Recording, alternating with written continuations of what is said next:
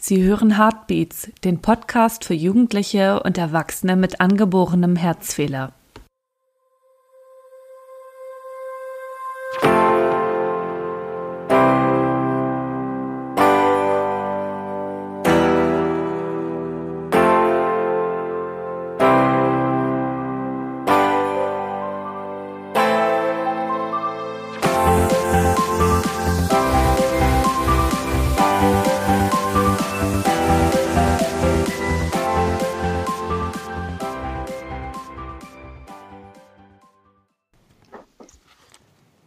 Hallo liebe Hörer, ich begrüße euch zu einer neuen Ausgabe von Heartbeats, dem Podcast für Jugendliche und Erwachsene mit angeborenem Herzfehler. Endlich sollte ich wohl sagen, denn unsere letzte Aufnahme ist schon eine Weile her. Und leider sind wir auch heute etwas dezimiert. Robert ist leider verhindert und kann nicht dabei sein. Daher kann ich heute nur den Tobias an meiner Seite begrüßen. Hallo Tobias. Hallo.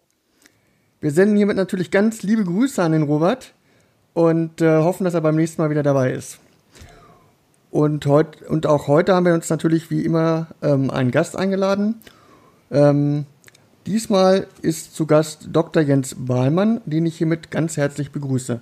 Hallo Dr. Bahlmann. Hallo, ich freue mich dabei zu sein. Wir, wir uns auch. Ja, wir uns natürlich auch. Wir möchten mit Dr. Bahlmann heute über zwei Themen sprechen. Zum einen die ambulante Versorgung von EMA. Wie ist da die Situation derzeit? Und das andere Thema ist die Covid-19-Pandemie. Wie muss ich mich als EMA äh, verhalten oder was muss ich beachten? Bevor wir uns äh, diesen wichtigen Themen widmen, habe ich noch einen Nachtrag oder haben wir noch einen Nachtrag aus der letzten Sendung. Ihr erinnert euch sicher noch an die, das tolle Gespräch mit Celine. Celine hat mittlerweile eine Laufgruppe für Menschen mit angeborenem Herzfehler gegründet die sogenannten Hard Runners. Laufen, Hashtag Laufen mit Herzfehler. So nennt sich die Gruppe. Eine Laufgruppe, in der es vornehmlich um die Gemeinschaft unter Gleichgesinnten gehen soll und äh, wo neben dem Sport vor allem der Austausch untereinander im Fokus liegt. Ähm, alle Informationen zu dieser Laufgruppe und äh, die Möglichkeiten zur Kontaktaufnahme verlinke ich euch, wie ihr das gewohnt seid, in den Show Notes. Ja, und dann kommen wir doch zu unserem Hauptthema heute. Ähm, wir fangen am besten einfach mal an, indem sich Dr. Ballmann etwas vorstellt, für die, die ihn noch nicht kennen. Ja, Herr Dr. Ballmann, vielleicht einmal eine ganz kurze Vorstellung. Ja, Jens Ballmann ist mein Name. Ich bin niedergelassener Kinderkardiologe in Braunschweig. Meine Karriere hat allerdings in der Erwachsenenmedizin begonnen und ich habe schon relativ früh ähm, mich mit Menschen, mit Erwachsenen mit angeborenen Herzfehlern halt beschäftigt, zum Beispiel meiner Doktorarbeit bei Herrn Kämmerer in Hannover. Und ähm, so bin ich auch ziemlich schnell mit JEMA in Verbindung gekommen und ähm, in eine äh, Situation gebracht worden, dass ich dann als junger, ähm, noch nicht ganz Arzt eine Freizeit von JEMA betreuen durfte, damals in Dresden ein interessantes Erlebnis, um viele interessante Menschen kennenzulernen und zu sehen, dass Menschen mit ähm, angeborenen Herzfehlern im Erwachsenenalter doch gar nicht so blau und schwer krank sind, wie man das immer denkt.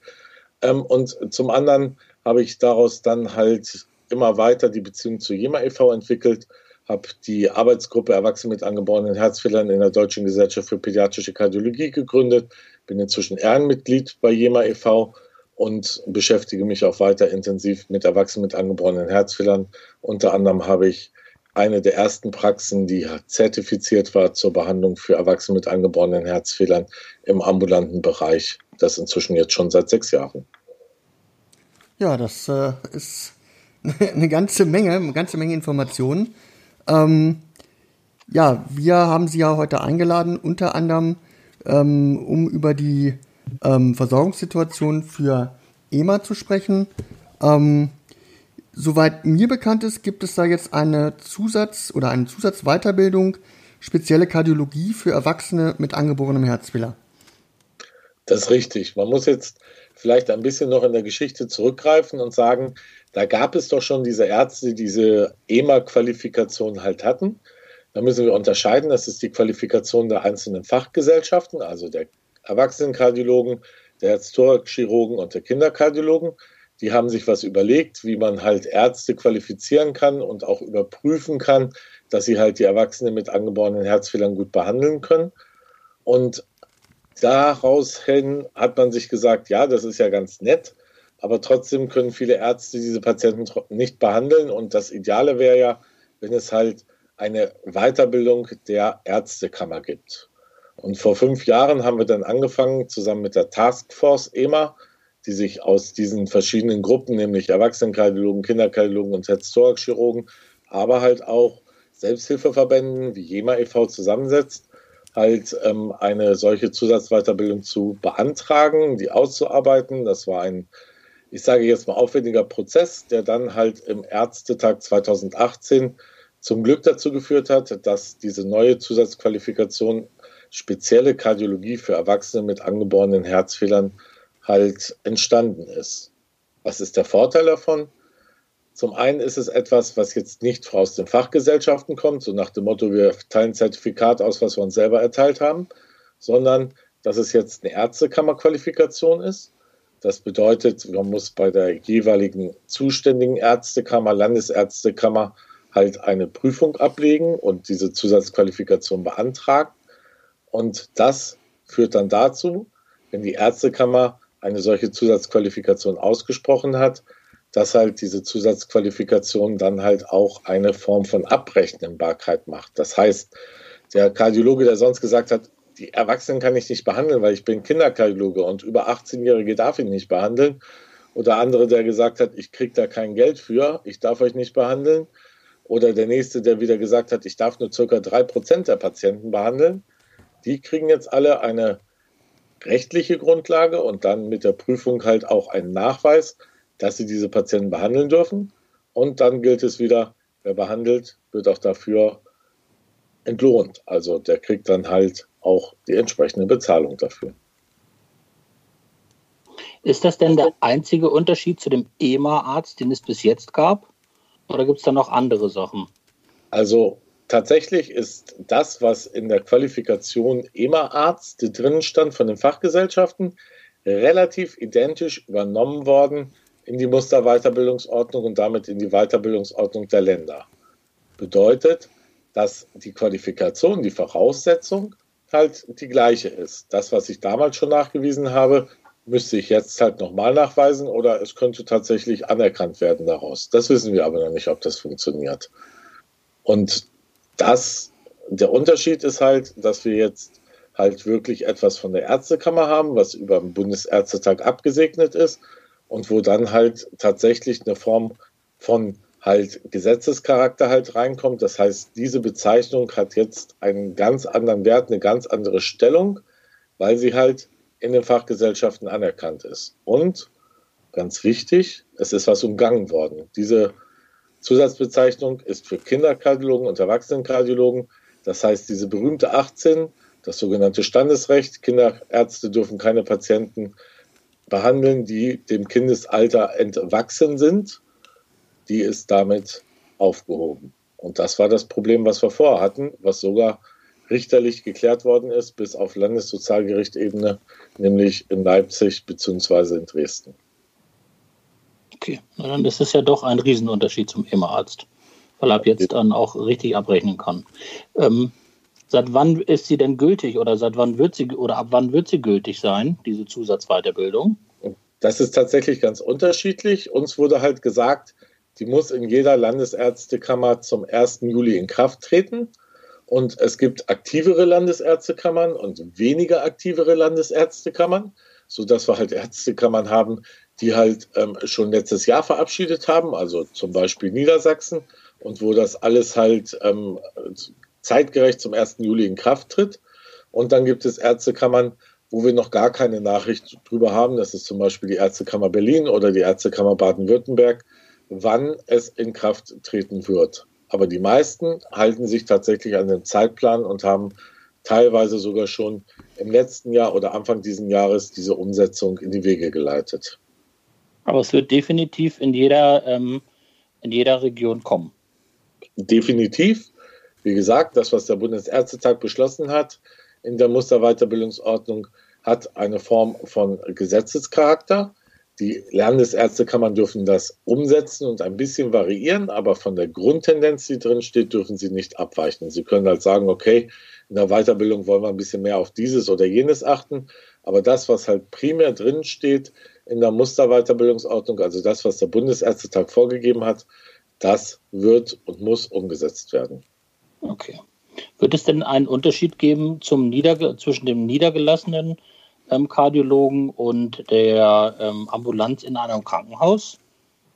Ähm, tatsächlich ähm, ist das eher ein abrechnungstechnisches Problem. Also primär der Doktor im Krankenhaus und der Doktor, der niedergelassen ist, der muss genauso diese Weiterbildung erwerben, diese sogenannte Zusatzqualifikation. Mhm. Die Abrechnung heißt, wenn ich halt diese Leistung im ambulanten Bereich erbringen kann, wird die mir immer gewährleistet als niedergelassener Arzt. Als Krankenhausarzt muss ich die beantragen. Dann wird halt gefragt, ist hier irgendwo in der Gegend ein Doktor, der halt diese Qualifikation auch hat oder dieselbe ähm, halt Leistung erbringen kann, der im niedergelassenen Bereich ist und tatsächlich wird der bevorzugt. Die Uniambulanzen haben aber Möglichkeiten, das zu umgehen über diverse Paragraphen. Und ein Trick ist halt dieser Paragraph 116, wo halt drin steht, dass ähm, man spezielle Ambulanzen zur speziellen Versorgung machen kann.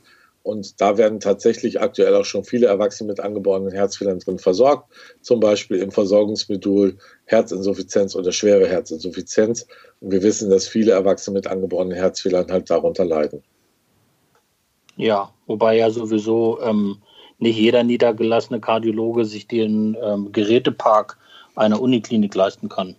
Das ist richtig. Also da gilt es halt, dass ähm, halt die Unikliniken zum Beispiel dann vorgeschoben kriegen, dass sie nur behandeln dürfen, wenn halt ein Niedergelassener überwiesen hat. Mhm.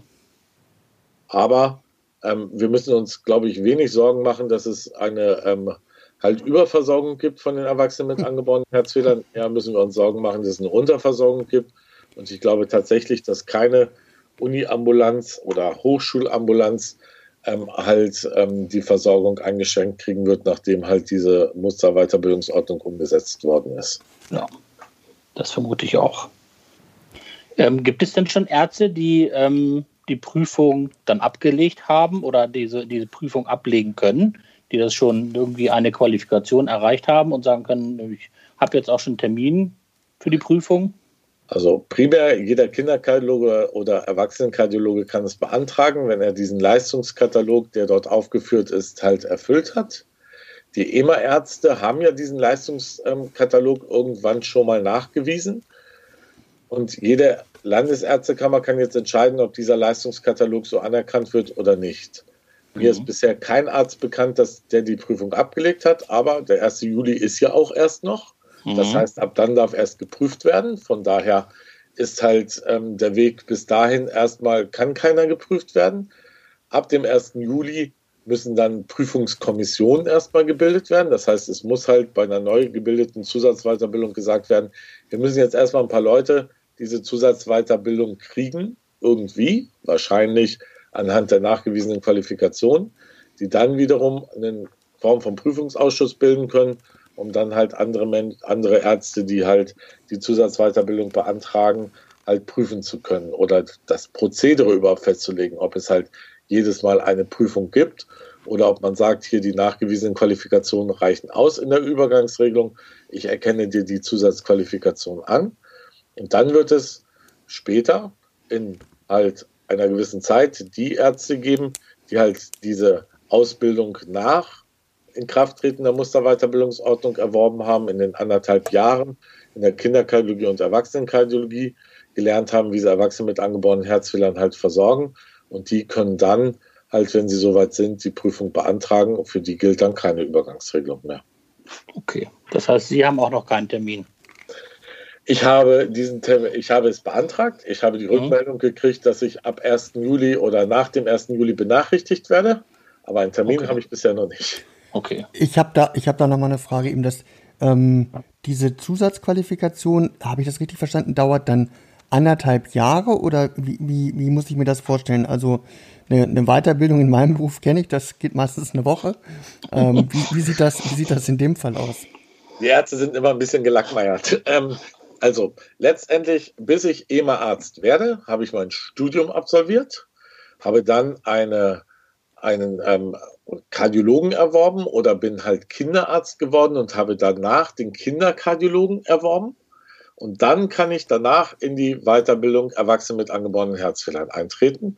Und das sind tatsächlich halt ähm, zwölf Monate in dem Bereich halt, wo ich halt meine Grundausbildung gemacht habe. Also der Kardiologe war in der Kardiologie, der Kinderkardiologe in der Kinderkardiologie und sechs Monate in dem Bereich halt, der ähm, ein in Anführungszeichen fremd ist. Also sechs Monate geht der ähm, halt Erwachsenenkardiologe in die Kinderkardiologie. Man kann das halt tatsächlich auch in der ähm, halt EMA-Ambulanz eines entsprechenden Klinikums oder in der EMA-Klinik, wenn es die gibt, eines Klinikums auch erwerben. Da muss man nicht die Abteilung wechseln. Okay, aber das ist ja dann auch relativ umfangreich und ähm, ähm, ich als Patient sollte dann davon ausgehen, dass wenn ein Arzt diese Zusatzweiterbildung erworben hat, dass er dann auch wirklich Ahnung hat. Der hat schon richtig Lebenserfahrung, das kann man wirklich ja. sagen. Denn im Zweifelsfalle hat er in seiner Zeit in der Kardiologie oder Kinderkardiologie ja auch schon viele EMAs gesehen und halt auch viele andere Krankheitsbilder gesehen. Das heißt, ähm, wenn ich halt sage, ich fange meinetwegen jetzt mit 19, weil wir werden ja alle jünger, halt, wenn wir ähm, das Abi haben, an, studiere sechs Jahre Medizin, mache nochmal fünf Jahre ähm, Kinderheilkunde oder Kardiologie drauf. Die Kinderärzte dürfen nochmal zwei Jahre ähm, Kinderkardiologie draufpacken. Ähm, dann habe ich halt schon ähm, sieben Jahre plus sechs Jahre Studium hinter mich gebracht. Damit bin ich halt schon ähm, Ende meiner 30er angekommen, mache dann halt noch die EMA-Weiterbildung. Also das sind Ärzte, die halt tatsächlich dann schon ähm, mindestens halt fünf plus zwei Jahre, also sieben Jahre in der Klinik gearbeitet haben, wenn sie Kardiologe sind, oder halt sogar noch länger, fünf plus zwei plus zwei, also irgendwo neun Jahre in der Klinik gearbeitet haben, wenn sie Kinderkardiologe sind. Und das sind Ärzte, die sicherlich eine sehr fundierte und gute Ausbildung haben. Und tatsächlich muss man sich überlegen, mache ich diese EMA-Ausbildung aus Spaß? Und das wird keiner aus Spaß machen, denn das ist sehr zeitintensiv und ähm, halt sicherlich auch sehr ähm, aufwendig vom Lernen her und ähm, von dem, was ich erlebe. Und ähm, das macht keiner aus Spaß und das werden dann sicherlich sehr engagierte und gut ausgebildete Ärzte sein, was übrigens auch für die Ärzte gilt, die momentan die immer Übergangsregelung machen, denn die haben letztendlich denselben Weg hinter sich gebracht. Auch das durften nur Kinderkardiologen oder Erwachsenenkardiologen beantragen. Ja, dann hoffen wir mal, dass durch diese Zusatzweiterbildung das dann auch ordentlich entlohnt wird. Das äh, könnte sozusagen der Pferdefuß an der ganzen Sache sein. Da gibt es noch keinen Plan.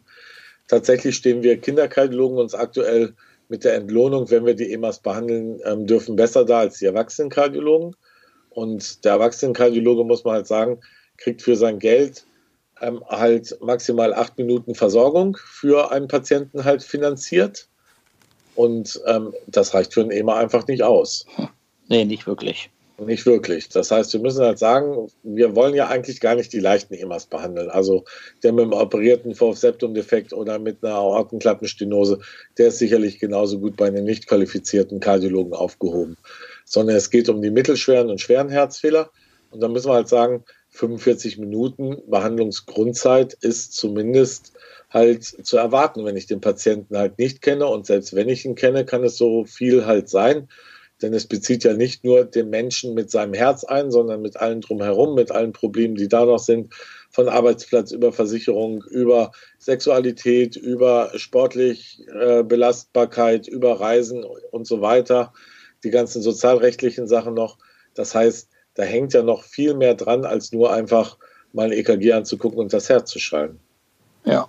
Ich denke, das, das weiß jeder, der als äh, JEMA oder EMA ähm, in die Klinik oder zu einem niedergelassenen Kardiologen geht, ähm, was er da Zeit, ähm, an, an, Zeit in der, in der Praxis oder in der Klinik dann verbringt mit Fragen. Ähm, das ist schon eine, das ist schon eine ganz schöne, ganz schöne Menge und da sind acht Minuten einfach grundsätzlich komplett zu wenig. Spannend wird es, ob halt die KV als Kassenärztliche Vereinigung und damit der, die, die das Geld halt festlegen, also die BundesKV, dann halt ähm, genau das auch wissen. Und das müssen wir ihnen sicherlich vermitteln, dass das halt was anderes ist, als halt nur mal zu sagen, ähm, da ist halt ein Patient, der hat halt thorakale Beschwerden, der hat sonst nie ein Problem gehabt und den untersuche ich jetzt, ob er einen Herzinfarkt hat oder keinen Herzinfarkt hat oder Hinweise auf eine Minderdurchblutung des Herzens, sondern das sind Patienten, die können mit ihrer Akte halt ähm, meistens so einen kleinen Anhänger füllen ja. und ähm, bis man das nicht nur durchgearbeitet hat, sondern auch den Patienten ähm, halt gerecht wird, ähm, dauert das sicherlich seine Zeit. Absolut. Das ist, das ist richtig. Ja. ja können wir beide, glaube ich, ganz gut bestätigen. Ja, das, das, das ist richtig, genau. Also die, die Akten sind, sind schon etwas dicker mittlerweile. Genau. Ja. Ja, gibt es sonst noch etwas, was wir über die Versorgungssituation ähm, in Zukunft wissen sollten? Also wir hoffen sehr, dass es sich verbessern wird. Also, ja, das hoffen wir auch. Und ähm, tatsächlich ist der Grundstein jetzt gelegt und ähm, die wenigsten von uns hätten geglaubt, dass wir das schaffen und dass wir zu diesem Punkt schon so weit sind. Es hat erstaunlich gut bisher funktioniert, was immer heißt, was gut läuft. Da kommt noch der ein oder andere Stolperstein, aber die größte Hürde ist genommen und ähm, wir sind schon ein bisschen optimistisch, dass es halt jetzt auch straightforward weitergeht und wir dann vielleicht ab 2021, Mitte 2021 halt eine ganz andere Versorgungssituation bieten können als die, die bisher da ist. Ja. ja und zumindest wissen wir, dass da was kommt und müssen uns keine so großen Sorgen mehr machen. Ja, und noch mehr Werbetrommel rühren, sagen, gucken, wo sind Menschen, die vielleicht noch nicht beim EMA-Arzt sind oder vielleicht gar nicht wissen, was ein EMA-Arzt ist.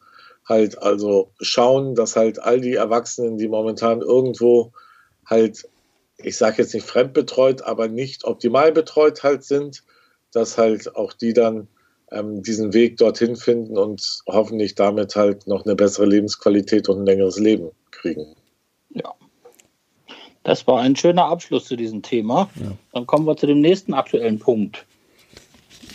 Ja, genau. Ähm, das nächste ist ähm, die All oder die, die Covid-19-Pandemie, die die Medien auch jetzt immer noch beherrscht. Ähm, und da kriegt man ja so als Jema oder Ema immer wieder gespiegelt, ähm, dass man da ganz besonders auf sich aufpassen muss. Vielleicht können wir da mal so ein bisschen ins Detail gehen. Wir haben das bisher in unserem Podcast ausgeklammert, weil wir selber da nicht allzu viel zu sagen konnten oder nicht allzu viel zu sagen wollten. Ähm, aber vielleicht können wir mal über so, so, so Grundlegendes sprechen. Also es gibt ja auf der JEMA-Seite eine Veröffentlichung, der, ähm, eines Artikels von äh, äh, Herrn Radke, Herrn Frenzel und Herrn Baumgartner. Und ich mhm, glaube, aus Münster. Aus Münster.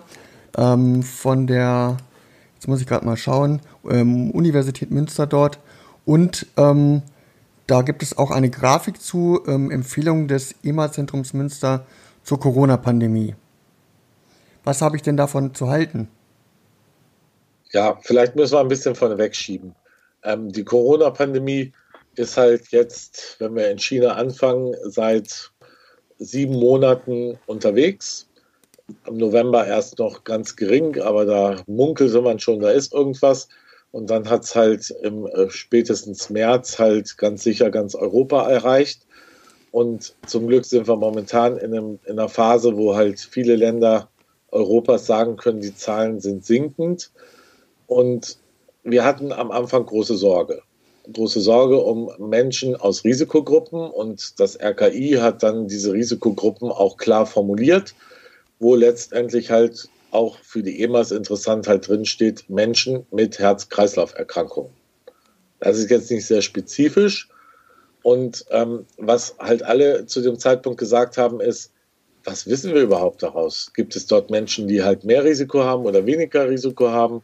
Oder sind mehrere Risikofaktoren vielleicht schlimmer oder besser? Und ähm, was die, Ebert, äh, die Arbeit aus ähm, Münster halt zumindest versucht zusammenzufassen, ist jetzt erstmal all das, was wir wissen, in so eine Grafik reinzubringen. Dazu muss man sagen, immer alle Artikel, die veröffentlicht werden, sind immer nicht brandaktuell. Das heißt, das Ganze, diese Arbeit ist im April geschrieben worden. Da wussten wir noch viel weniger, als wir es jetzt im Juni halt wissen und ist halt ähm, über den normalen Veröffentlichungsweg halt einen Monat lang hat es gebraucht, bis es dann halt auch dann veröffentlicht worden ist. Sodass halt einiges, was dort drin steht, sicherlich nicht mehr so brandaktuell ist, wie das, was wir jetzt halt ähm, empfehlen würden.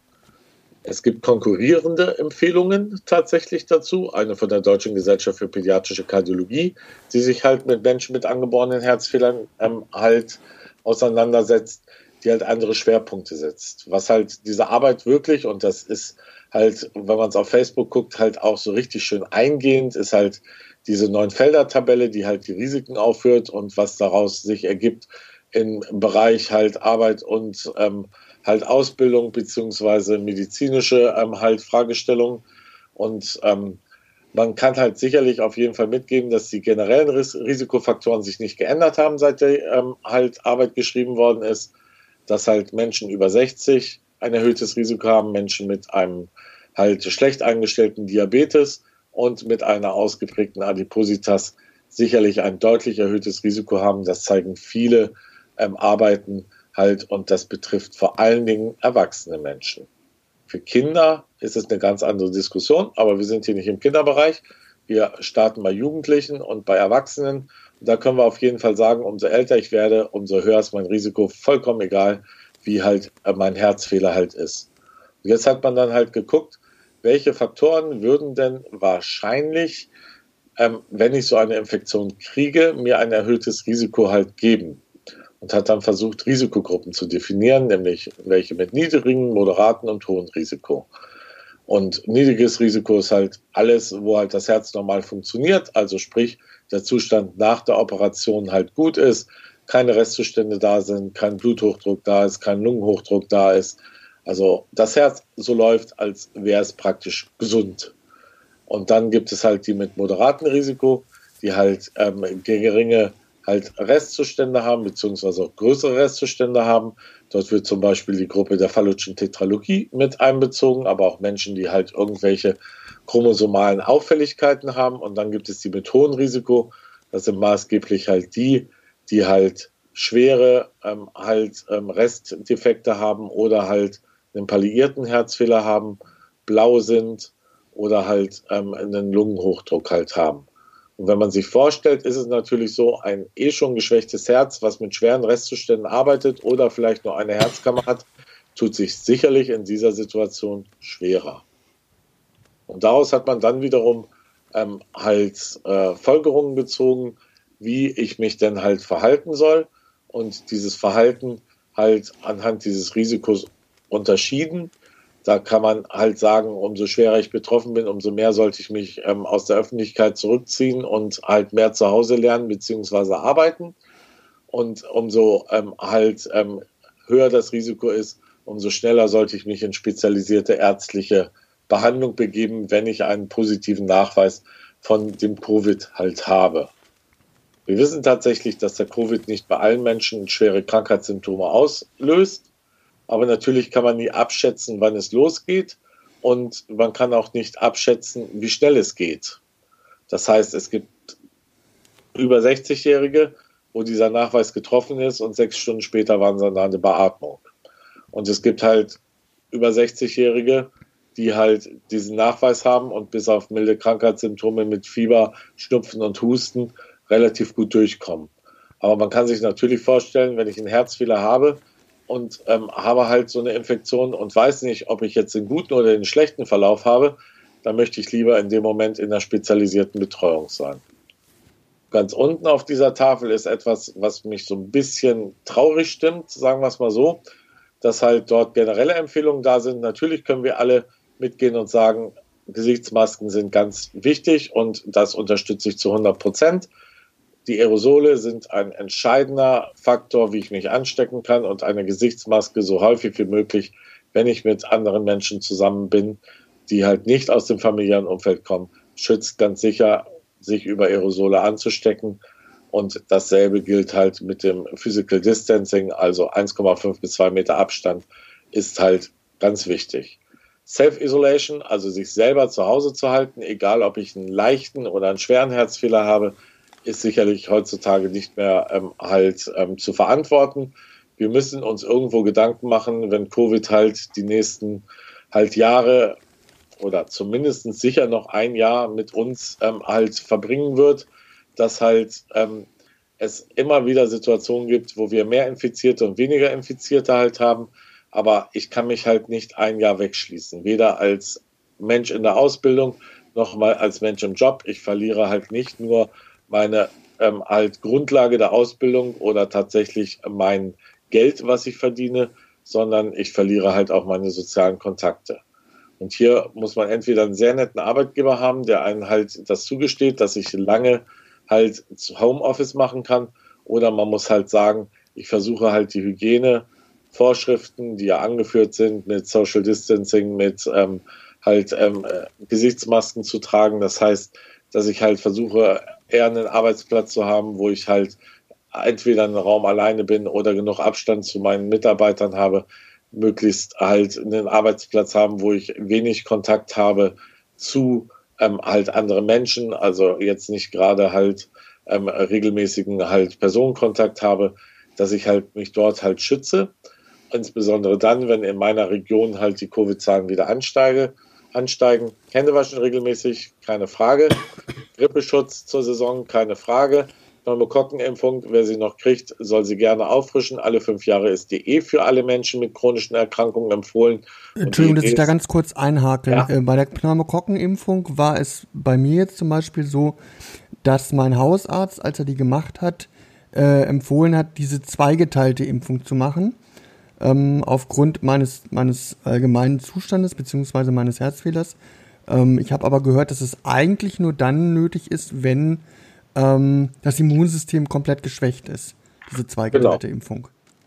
Die STIKO-Empfehlung ist ganz klar. Die sagt, einmal die 23-fach Impfung ähm, halt zu geben, nicht in irgendwelchen Zweiteilen oder ähnliches. Und die Studien sagen auch ganz klar, oder sagen wir es andersrum, die Studien, die halt gucken, wie gut ist der Impfschutz, sind halt ähm, so gemacht worden, dass halt eine Einmalinjektion halt durchgeführt wird, die alle fünf Jahre aufgefrischt wird. Okay, gut, nun habe ich es hab zweigeteilt bekommen und warte noch auf die zweite. Genau. Muss man sagen, okay, zweigeteilt kein Problem. Ähm, wahrscheinlich, aber wir ähm, können halt sagen, der Schutz ist zumindest so in der Impfbeschreibung und im Beipackzettel halt nicht untersucht worden. Wahrscheinlich wird der Schutz genauso gut sein. Das ist ganz klar. Dann gibt es hier noch dann die Empfehlung, den Doktor am besten gar nicht erst aufzusuchen, sondern lieber Te Teleconsulting zu machen. Ähm, auch das können wir heutzutage sagen, ist sicherlich eine falsche Empfehlung. Da hat sich die Deutsche Gesellschaft für Kardiologie auch ganz klar gegen ausgesprochen. Wir sehen, dass die Inzidenzen an Herzinfarkten hochgegangen sind, die zu spät entdeckt worden sind und damit vermehrt Folgeschäden da sind. Wir sehen, dass Tumorerkrankungen viel später diagnostiziert worden sind. Und das heißt, man sollte schon den Arzt aufsuchen. Der Arzt und sorgt dafür, dass halt eine vernünftige Schutzvorrichtung da ist, dass der Patient geschützt ist, aber auch das Personal geschützt ist. Und dann kann halt auch eine vernünftige Diagnostik gemacht werden, die über das Teleconsulting halt nicht so möglich ist. Und gerade jetzt in der Situation mit wenig Fällen ist das sicherlich risikolos möglich.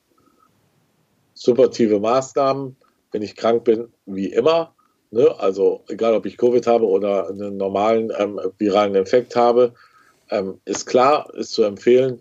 Und die frühzeitige Aufnahme im Krankenhaus ist sicherlich oben ja schon erwähnt. Umso schwerer krank ich bin, umso eher sollte ich mich halt ähm, äh, oder sollte der Arzt in eine stationäre Behandlung einweisen, aber dann tatsächlich in ein spezialisiertes Center, wo halt man sich mit Erwachsenen mit angeborenen Herzfehlern auskennt. Da hilft es mir überhaupt nicht, wenn ich irgendwo in die Ecke in meinem Krankenhaus der Stadt halt untergebracht werde und die Menschen überhaupt nicht wissen, wie ich zum Beispiel beim Fontankreislauf beatmen soll. Das hilft nicht und damit habe ich halt diesen Schutz, frühzeitig im Krankenhaus zu sein, verspielt, weil halt dieser Schutz nicht da ist, weil die Menschen sich nicht mit der Grunderkrankung auskennen. Ja, das, erleben, okay. das erleben wir ja teilweise auch bei, bei, bei kleineren Dingen. Also von daher ist da die Empfehlung schon sehr, sehr richtig und wichtig. Ja, leider wird sie auch bei kleineren Dingen nicht sehr häufig beachtet und führt immer wieder zu manchmal Misskundes ähm, halt Kundgebungen vom Patienten, der lieber natürlich um die Ecke die einfache Behandlung hat, aber wir müssen einfach sagen, selbst kleine chirurgische Eingriffe können für einen schweren Herzfehler ein großes Problem sein. Was halt ganz wichtig ist, ähm, das sieht alles optisch total schön aus, was dort veröffentlicht worden ist, aber es hilft alles nichts. Leute, geht zu eurem spezialisierten Doktor, zu einem EMA-Kardiologen und lasst euch individuell beraten, was für euch mit eurem Herzfehler am besten ist. Warum ist das so? Der Doktor kennt die soziale Situation, der kennt den Herzfehler, der kennt die Umgebung und kann halt sehr viel individueller ähm, beraten, als wenn ich mich auf irgendeiner Liste in irgendeinem Punkt halt wiederfinde.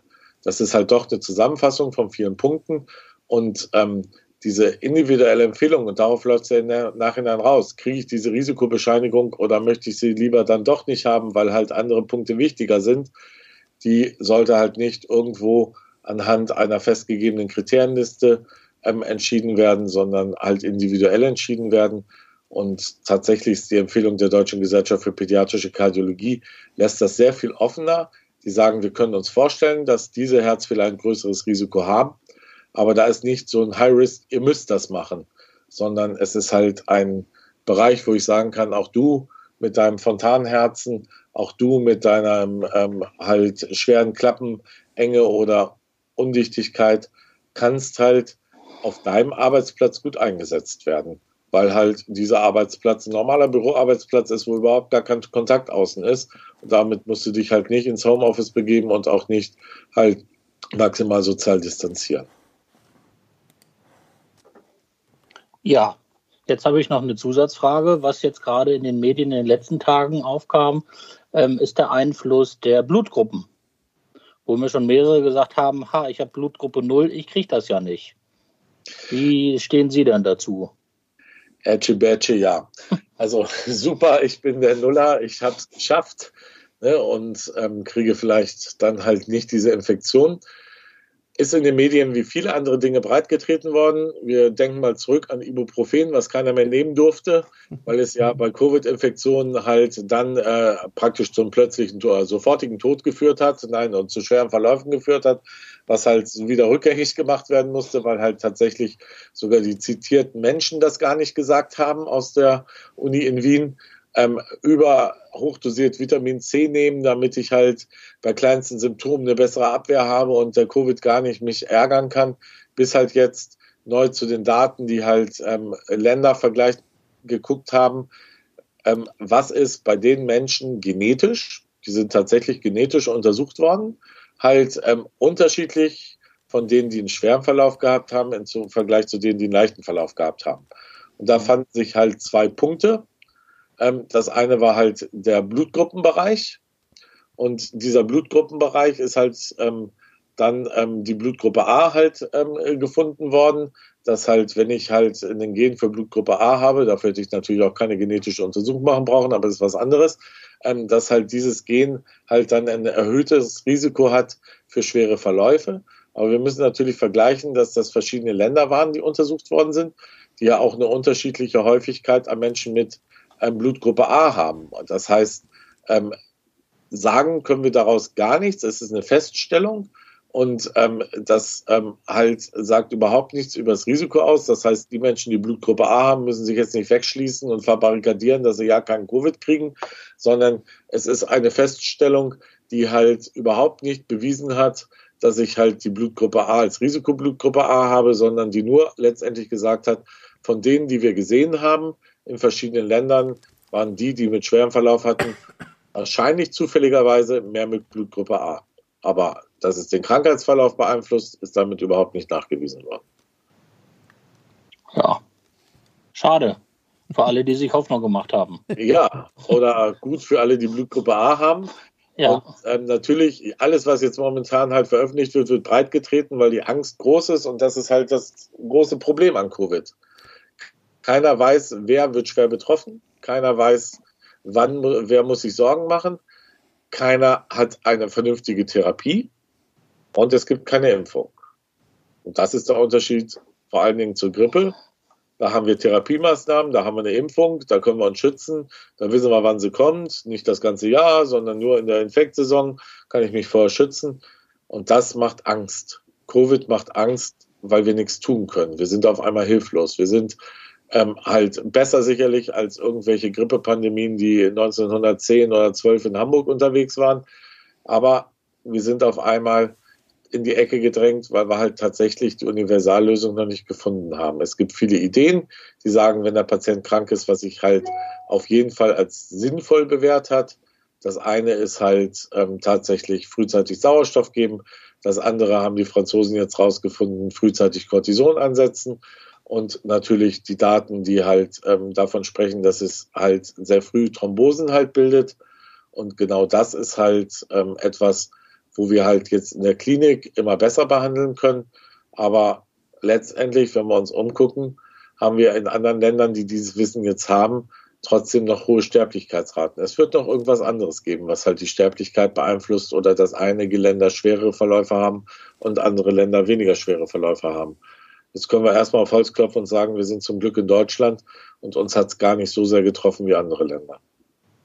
Ja, ähm, ist Ihnen denn überhaupt bekannt, dass wir in Deutschland ähm, einen, einige oder viele Erwachsene mit angeborenem Herzfehler haben, die überhaupt an Covid-19 erkrankt sind? Denn von den Leuten, zu denen ich Kontakt habe, ähm, die passen halt extrem darauf auf, ähm, sich nicht ähm, anzustecken und versuchen, sich also wirklich zu 100 Prozent auch an die Regeln zu halten.